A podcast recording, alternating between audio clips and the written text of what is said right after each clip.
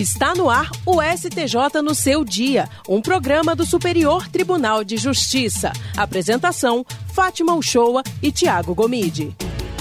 Olá, ótima tarde para você que está na sintonia 104,7 FM Rádio Justiça e também para quem nos acompanha pelas plataformas digitais. Está começando mais um STJ no seu dia. E eu sou Tiago Gomide e hoje nós vamos falar sobre o início do ano judiciário no STJ e a previsão de julgamentos para este primeiro semestre.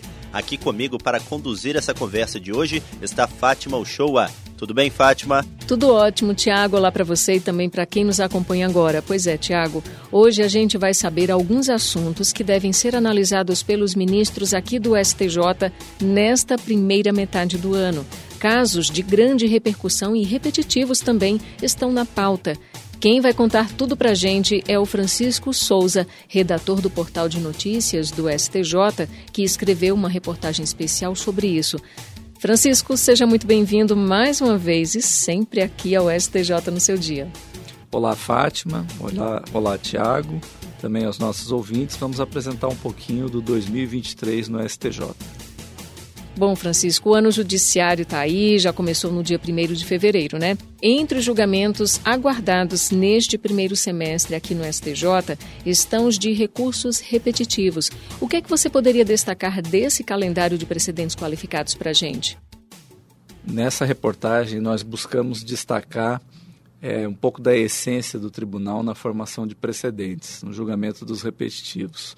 Fizemos um levantamento junto com no GEPNAC, o núcleo responsável pelo gerenciamento dos precedentes no tribunal, e do total de 1.177 temas afetados por tribunal, apenas 79 aguardam julgamento. Para as pessoas terem uma ideia, no ano passado foram afetados 52 temas e julgados 40. E nesse mapeamento a gente buscou alguns casos que estão já com pedido de vista em julgamento ou prontos para serem julgados até para não anunciar algo que não vai acontecer, né? A gente tomou esse cuidado. Um dos casos que a gente destacou é o tema repetitivo 1069, julgado a ser julgado na segunda sessão. É, esse caso vai discutir se as operadoras de plano de saúde são obrigadas a custear cirurgias plásticas em pacientes que fizeram cirurgia bariátrica. O relator desse recurso é o ministro Vilas Boas Cueva. É, na proposta de afetação, ele explicou que o ponto central dessa controvérsia é definir se essa cirurgia plástica, nesses casos, tem finalidade reparadora ou meramente estética. O ministro lembrou que tribunais estaduais editaram até súmulas sobre essa questão e o STJ já se pronunciou diversas vezes sobre o assunto, é, o que torna essa demanda madura para o estabelecimento de um precedente qualificado. Francisco, a análise sobre juros em ações sobre expurgos inflacionários também deve entrar na pauta nesse semestre, não é? É bom até para a gente esclarecer para o nosso ouvinte que esse tema ele é muito recorrente nos tribunais e pode causar uma certa confusão de a pessoa pensar, peraí, mas isso já não foi decidido pelo STF? Já não teve um acordo com os bancos e as instituições financeiras? Então a gente vai delimitar aqui.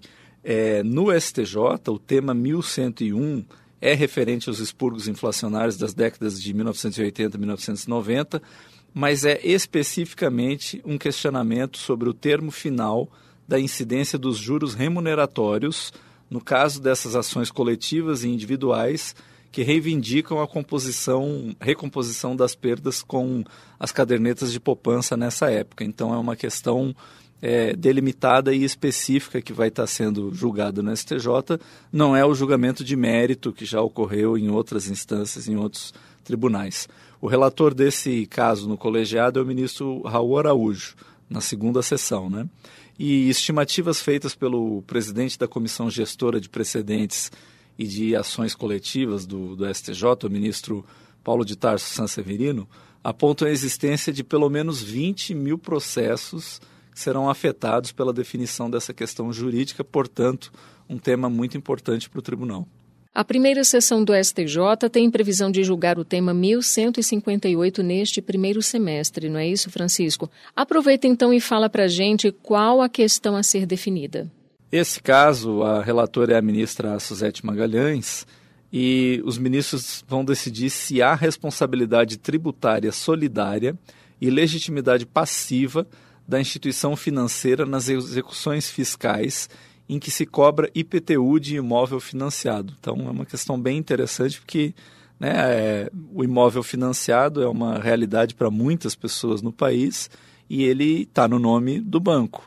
E aí justamente os bancos são demandados e por isso que esse caso a multiplicidade desses casos é que trouxe ele como repetitivo das instituições financeiras questionando a possibilidade de ser acionada judicialmente com a pendência desses tributos.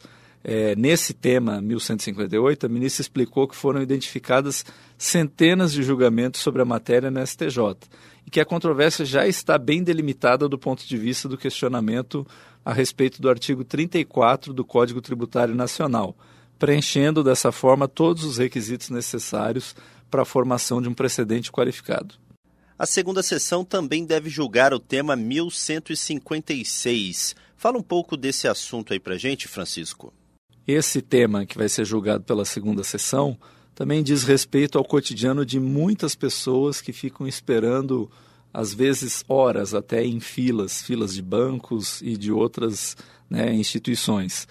É, esse caso específico, os ministros vão discutir a possibilidade do reconhecimento de dano moral individual presumido, apto a ensejar indenização ao consumidor em razão de demora na prestação de serviços bancários superior ao tempo previsto em legislação específica. Que isso é uma demanda já antiga, é, desde a década de 90, por exemplo, a gente vê matérias na televisão, na, nos jornais sobre isso, e muitos municípios editaram é, leis municipais disciplinando isso. E mesmo assim, o descumprimento dessas leis gerou milhares de processos sobre o assunto, por isso o STJ está separando isso. Esse caso é relatado pelo ministro Ricardo Vilas Boas Cueva, o tema 1156, um julgamento bem interessante que, que deve ocorrer nesse ano de 2023. Nesse caso, o ministro destacou que o julgamento dessa questão sobre o rito dos repetitivos se justifica devido ao número expressivo de processos com fundamento em idêntica questão de direito, em diversas jurisdições, diversos estados, o que evidencia o caráter multitudinário dessa controvérsia. E a terceira sessão deve discutir sobre a multa como requisito para a progressão do regime, não é isso, Francisco? É isso mesmo. Esse é o tema 1152 relatado pelo ministro Messô de Azulay Neto. É, o colegiado, nessa questão específica, vai definir se o pagamento da multa imposta cumulativamente na sentença condenatória também é um requisito para o deferimento do pedido de progressão de regime.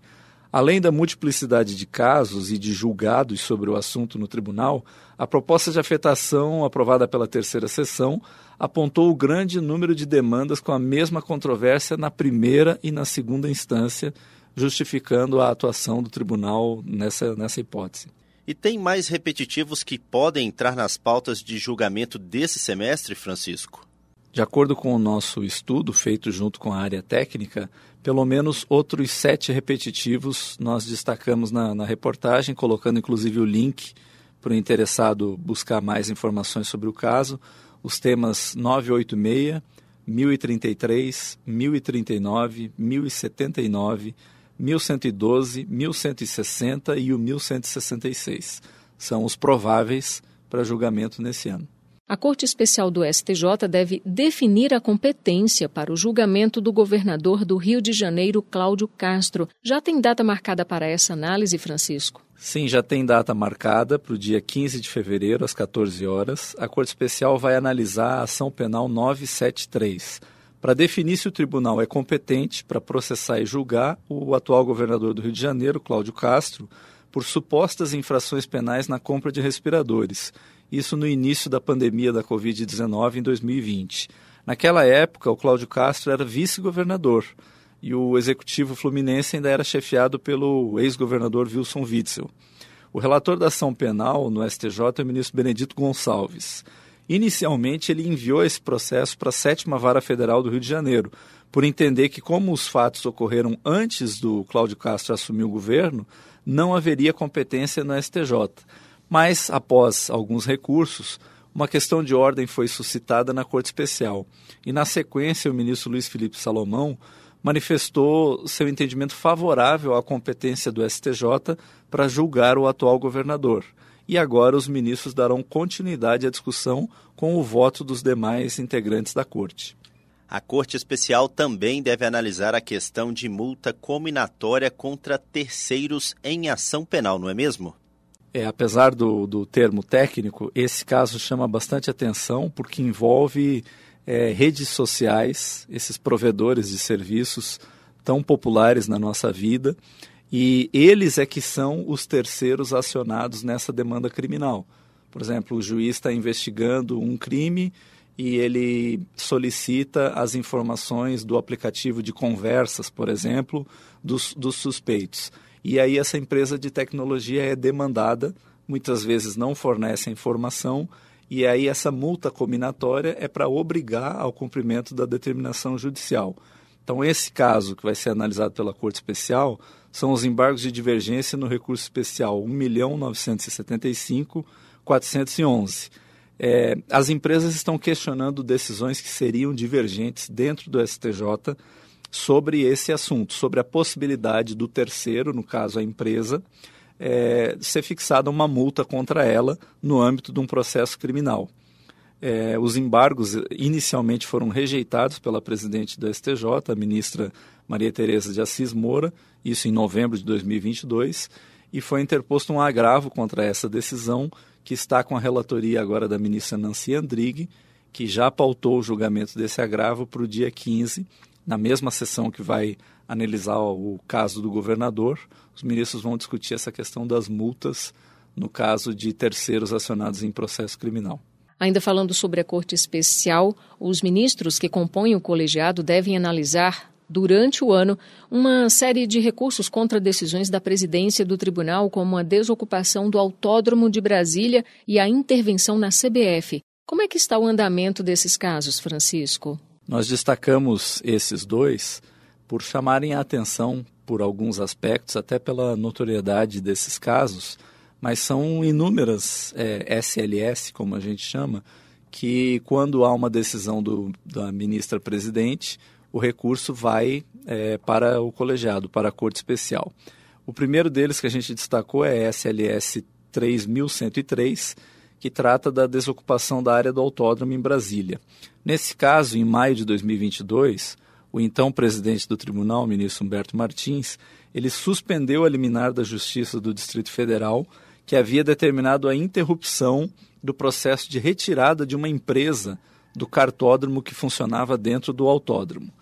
Aí, depois, uma série de recursos no âmbito desse processo, houve a desistência de uma das partes envolvidas no litígio, mas o governo do Distrito Federal se manifestou no processo, é, tendo interesse em prosseguir na demanda, é, pedindo extensão dos efeitos da decisão do STJ, é, a fim de evitar quaisquer riscos de continuidade ou de retomada das ocupações ilegais. É um processo bem longo esse, vai ser analisado pelos ministros esse recurso é, ao longo do ano. É, na outra demanda que a gente destacou, essa mencionada da CBF, é a SLS 3033. É, os ministros vão julgar, segundo os embargos de declaração, no processo que discute as eleições e a intervenção na Confederação Brasileira de Futebol. Esse caso chegou ao STJ em fevereiro de 2022 a presidência do STJ autorizou o pedido de intervenção na entidade. No mês seguinte, o pedido chegou a ser extinto em razão de um acordo entre a CBF e o Ministério Público, mas o processo não parou aqui no STJ. Uma série de recursos interpostos e agora os ministros vão analisar esses embargos de declaração de um ex-dirigente da CBF. Francisco Nome Legião Urbana está em litígio e o caso está à espera da análise do STJ sobre esse assunto, não é mesmo? Como é que está isso aí? Esse caso, inclusive, noticiamos com bastante destaque quando foi julgado inicialmente no tribunal. É, e agora, após a decisão da turma, houve a interposição dos embargos de divergência 1.860.630, levando o caso para a segunda sessão do STJ é, é mais um passo na disputa sobre o direito de uso da marca Legião Urbana. Em 2021, a quarta turma negou um recurso da empresa Legião Urbana Produções Artísticas, que buscava a rescisão da sentença que garantiu aos músicos Dado Vila Lobos e Marcelo Bonfá o uso da marca Legião Urbana em suas atividades artísticas. Nos embargos, que tem como relator na sessão o ministro Paulo de Tarso Sanseverino, a empresa está alegando divergência dessa decisão da quarta turma com outra decisão da terceira turma, em outro caso. Né? A Legião Urbana Produções Artísticas defende que o Dado Vila Lobos e o Marcelo Bonfá venderam as suas cotas na sociedade, que ficou sob a administração do vocalista da banda, o Renato Russo, e posteriormente do seu filho. Por isso, a empresa alegou que, apesar de Dado e Bonfá não estarem impedidos de tocar as canções do grupo, eles não poderiam utilizar a marca Legião Urbana sem a autorização expressa de quem detém os direitos. Francisco Souza, muito obrigado por participar mais uma vez do STJ no seu dia. Eu que agradeço a atenção de todo mundo e convido para conferir a reportagem completa com outros casos no site institucional do STJ. Vale sempre destacar que o conteúdo completo da reportagem do Francisco pode ser conferido no site do STJ. Basta acessar www.stj.jus.br todo domingo, uma matéria especial é publicada lá no portal, abordando tanto questões institucionais como jurisprudenciais relacionadas ao Tribunal da Cidadania. Vale a pena conferir.